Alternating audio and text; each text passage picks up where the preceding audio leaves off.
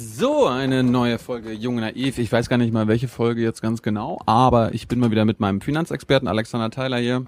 Hi. Wie geht's? Gut. Du warst gestern ein bisschen, ich habe mal deinen Twitter-Account verfolgt, wir blenden ihn ja gerade ein, at Ash, äh, und du hast irgendwas von... Ash, ist amerikanisiert alles, ich komme aus dem Finanzwesen. Excuse me.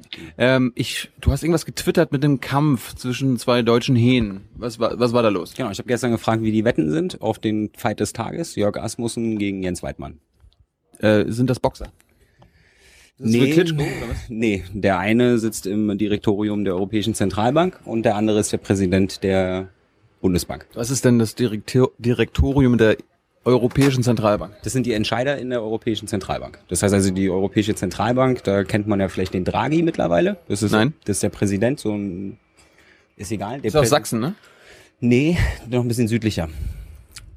Italien. Ich hatte irgendwas mit Gold und Sachsen egal. Nee, der ist aus Italien und äh, äh, ja, das ist der Präsident. Den wollten sie jetzt aber nicht nach Deutschland schicken, weil sie gesagt haben, das, was hier verteidigt werden muss, da wird ja Italien primär mitgeholfen. Außerdem werden dort sehr fachliche Fragen gestellt und deswegen hat man dann den Jörg Asmussen geschickt. Das ist ein Mitglied des Direktoriums, wo man der Meinung war, der ist dann besser auf diese Diskussion, auf die Auseinandersetzung vorbereitet. Du musst jetzt aber erstmal ganz, ganz von vorne anfangen. Warum gibt es da jetzt ein äh, Verfahren? Ähm, wir haben ein Bundesverfassungsgericht. Haben wir? Ja. Okay. Ja, das heißt also, immer wenn irgendjemand der Meinung ist, dass in Deutschland irgendwas gegen das Grundgesetz verstößt, dann kann er sich beim Bundesverfassungsgesetz dagegen beschweren. Schrecklich. Schrecklich, ne? Schlimm, ne? Ja. Der Gewaltenteilung ja. und so.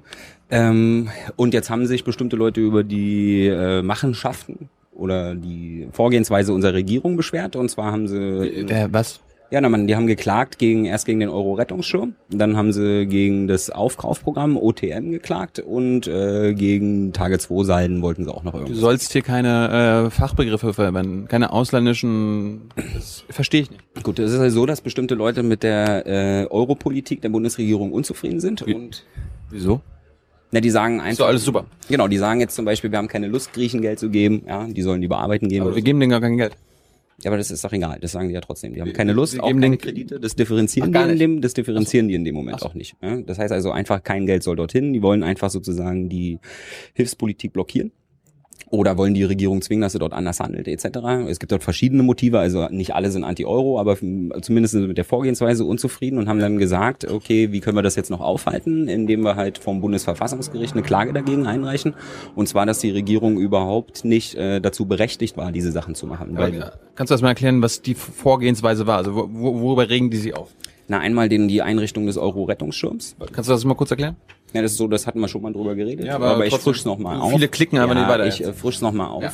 Und zwar, wenn ich äh, Probleme in meiner Staatsfinanzierung habe, dann ist es ja so, dass äh, mir keiner mehr Geld leiht oder zumindest nur zu Konditionen, die eigentlich mich äh, direkt in die Insolvenz treiben. Ja, das heißt also, Griechenland musste zum Beispiel kurz bevor die Euro-Rettung losging, haben die so um die 20 Prozent Zinsen gezahlt. Ne? In einem Zinsniveau von eins ungefähr, 20, kannst du dir vorstellen. Ja. Ne? Bin, ich, bin ich bei drei ja. pleite. Ja. Und dann hat man dann gesagt, okay, Leute, ihr müsst euch nicht am freien Markt äh, finanzieren, sondern ihr kriegt Kredite von uns. Dafür müsst ihr aber die Troika ins Land lassen. Ah, genau, genau. Wo, wo die Troika dann sagen kann, was dann alles so gekürzt und verändert wird. Genau. Wo denn die genau. Souveränität so ein bisschen abgegeben wird.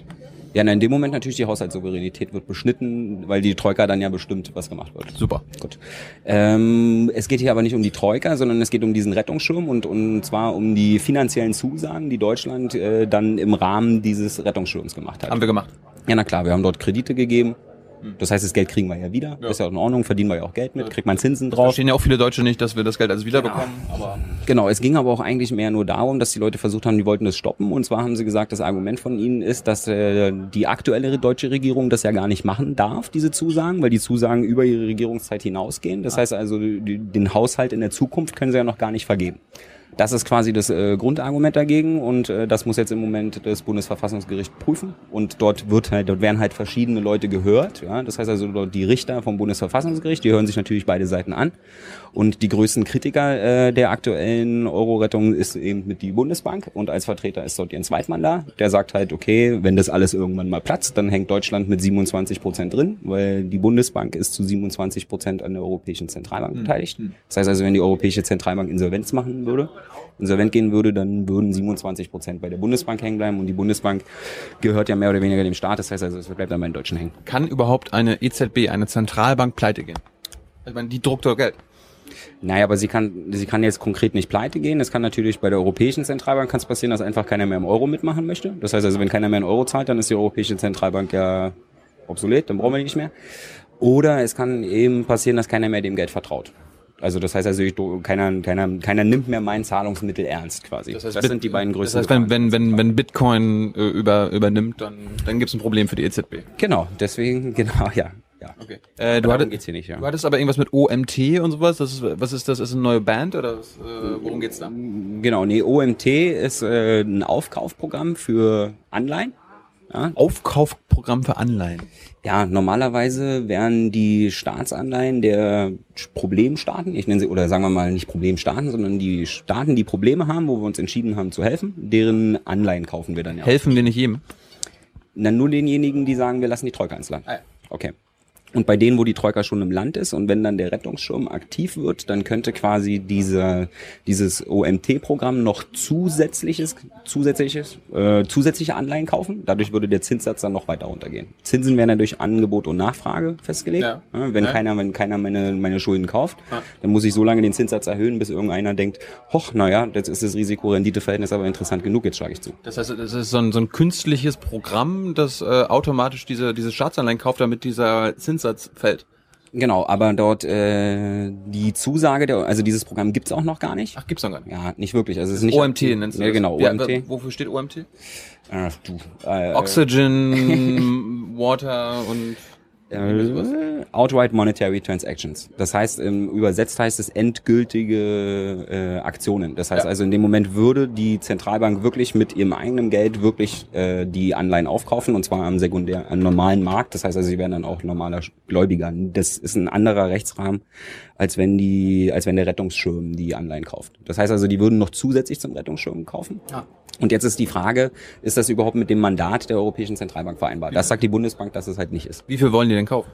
Das ist ja egal, die machen es ja auch noch gar nicht. Die sagen immer, die kaufen den Zinssatz weg, der nur aus dem Euro-Stress kommt. Das heißt also Aus, dem- aus dem was? aus dem Euro-Stress. Aus dem Euro-Stress? Ja, genau. Also Was aus dem ähm, schwer, ne? Äh, also normalerweise, ich habe jetzt, äh, ich habe einen, ich bin ein schlechter Schuldner. Ja. Das heißt also, Leute ich wollen, kenne dich gut, ja. genau, Leute wollen von mir einen höheren Zinssatz als normalerweise. Ja. Zu Recht. Genau. Und da sagt der Markt, da sagen alle, okay, das lassen wir auch so, weil so muss der Markt ja funktionieren. Ansonsten kann man einen souveränen Staat ja gar nicht unter Druck setzen. Marktwirtschaft. Ja, genau, Marktwirtschaft. Und jetzt hat man aber gesagt, die Zentralbank hat noch erkannt, dass bestimmte Zinsaufschläge nicht daher führen, daher rühren, dass die Staaten Probleme haben, sondern dass bestimmte Zinsaufschläge daher rühren, dass alle Angst haben, dass der Euro auseinanderbricht. Und da die Zentralbank Angstzuschlag oder was? Genau, das ist dann der Stresszuschlag Ah. quasi. Ja? Ah. Also immer wenn der, wenn quasi der Zuschlag nicht vom Staat kommt, sondern aus dem Stress aus der Eurozone, dann kauft die, äh, dann kauft die Zentralbank so lange Anleihen, bis der Zinssatz wieder auf normales Niveau runter ist. Aber wer, wer, äh, wer sorgt für den Stress und wer entscheidet, dass es gekauft wird? Wer sorgt für den Stress? Also, also Stress, Angst machen, äh, machen die Märkte dann. was? Ja, für den, für den Stress sorgen tun die Regierung selbst, die Staaten selbst, äh, die Regulierung etc. Der Gesamtzustand sorgt für Das den heißt, Stress. das, das, wenn, wenn die, wenn die EZB mit dem OMT da eingreifen muss, dann sind die eigentlich, sind wir eigentlich selbst daran schuld. Ja, na, wenn die normale Politik sich ganz am Anfang, also wenn die aktuellen Regierungen sich ganz am Anfang hingestellt hätten und hätten gesagt, okay, jetzt lieber texanischer Hedgefonds, von außen kannst du jetzt leider nicht mehr spekulieren, dass Spanien pleite geht, weil Europa ist jetzt eins, auch schuldentechnisch, dann hätte man, dann gäbe es ja keinen Stresslevel bei einzelnen Staaten. Das heißt also, in dem Moment hat dann die EZB, weil sie die einzigen waren, die noch, ja, die haben ihr Mandat, das ist nicht kom komplett geklärt, was die dürfen, was sie nicht dürfen. Ach, die dürfen, ach so. Ja, ist halt Auslegungssache. Praktisch. Bei, bei denen ist Auslegungssache. Eine Zentralbank soll eigentlich für Preisstabilität sorgen. Das ist das sogenannte Mandat. Das hat Das die ist ein- Bundesbank. ist das die einzige gemacht. Aufgabe? Na, das kommt darauf an, bei welcher, über welche Zentralbank wir reden. Ah. Und jetzt sind, wir wieder, jetzt sind wir wieder am Anfang, dass die Bundesbank mit der Zentralbank nicht äh, einverstanden ist, weil die Bundesbank von der klassischen Schule kommt. Das heißt also, die sagen, eine Zentralbank ist nur für Preisstabilität zuständig. Preisstabilität verstehen wir, dass die Inflation nicht über zwei geht. Ah, Genau. Inflationsangst und sowas. Genau. Ah. Ja, das ist ja Inflation ist ja, wenn wenn die Preise nicht stabil sind und zwar wenn sie steigen, dann nennt man das Inflation. Und äh, das ist eigentlich das primäre Ziel und die Bundesbank sagt, das sollte auch das einzige Ziel sein. Und ähm, jetzt sagt die Europäische Zentralbank aber, Nein! Unser, genau, die sagt aber, unser Mandat ist, dass wir für Preisstabilität in der Eurozone sorgen sollen. Das heißt also, wenn die Eurozone kurz davor auseinanderzufallen, äh, kurz davor ist auseinanderzufallen, Preisstabilität in der Eurozone beinhaltet für die EZB auch, dass es eine Eurozone gibt. Das heißt also, die haben dann ihr Mandat dann in dem Moment so ausgelegt, dass sie dann gesagt haben, für uns ist es völlig in Ordnung. Ja, wir, äh, wir geben Gelder dorthin, wir kaufen Anleihen, wir kriegen das Geld ja auch wieder zurück und das mit der Inflation haben wir auch außer, unter Kontrolle. Das heißt, die EZB ist so ein bisschen wie so ein Kindergärtner, die mit 17, mit 17 Kindern zu tun hat und äh, das eine reiche Kind sagt, äh, was soll denn das? Oder was? So ähnlich, ja. So ähnlich. Na, da gibt's ja einen Rat. Das heißt, in diesem Rat, Rat. genau, da gibt's ja einen Rat, die entscheiden, dann sitzen dann dort die äh, Chefs der einzelnen nationalen Notenbanken drin und dann stimmen die halt ab in bestimmten Abstimmungsverhältnissen. Jetzt ist es natürlich so, dass im Moment äh, so die Franzosen, Italiener, Spanier haben ja alle die gleiche Meinung. Ja, normalerweise hat Deutschland dort ein sehr äh, schweres Gewicht, ja, aber im Moment sind die Lager halt so verteilt, dass alle gegen Deutschland. Das heißt also, Deutschland sagt eigentlich klassische Zentralbank, das dürft ihr nicht machen, das muss die Politik organisieren, wenn überhaupt. Die Politik macht's aber nicht, also sagt die Europäische Zentralbank, ich mach's. Äh, und kannst du zum Schluss nochmal zusammenfassen, äh, worum, worum geht's da jetzt bei, mal vom, vom Bundesverfassungsgericht? Wer kämpft da mal gegen wen und äh, worauf sollte man achten? Also äh, bei, bei, der, bei der Medienberichterstattung. Das sind ja fünf Fragen auf einmal. Ja, aber okay, äh, worum geht's nochmal bei dem Bundesverfassungsgericht jetzt? Beim Bundesverfassungsgericht geht es darum, ob die Zusagen, die die Bundesregierung getroffen hat, zulässig waren. Wer, wer klagt da gegen wen? Ja, da haben verschiedene Leute Einzelklagen eingereicht. Also da könnte man jetzt eine ganz lange Liste aufzählen, wie viele dort eingereicht haben. Und die haben alle gegen die Regierung geklagt. Das heißt also im Moment geht's halt äh, einzelne Mitglieder aus dem Einzelne gegen die Regierung. Und äh, worauf sollte man achten? Also äh, jetzt gerade in der Medienberichterstattung. Also äh, erst abwarten das Urteil oder ist das, ist das eigentlich schon interessant, wer da was vorträgt? Es ist schon teilweise interessant, weil die bekriegen, es geht ja um dieses Mandat. Und wenn wir die Eurozone behalten wollen und langfristig alle miteinander zusammen klarkommen wollen, dann sollten wir vielleicht auch irgendwann mal klären, äh, wo dieses Mandat der Europäischen Zentralbank denn nun wirklich liegt. Hm. Ja. Also sind wir so ein bisschen dafür, dass die Bundesbank diese Klage nicht gewinnt. Das ist, das ist die wahrscheinlich, das ist der wahrscheinlichste Ausgang, weil in dem Moment, wenn, wenn das Bundesverfassungsgericht quasi den Fassenden, den Klagen Recht geben würde, dann müsste die Regierung sich aus sämtlichen Euro-Rettungsprogrammen zurückziehen und ich glaube dann, äh, ich muss Gold kaufen. Da wäre die Kacke am Dampfen. genau. Dankeschön. Gerne.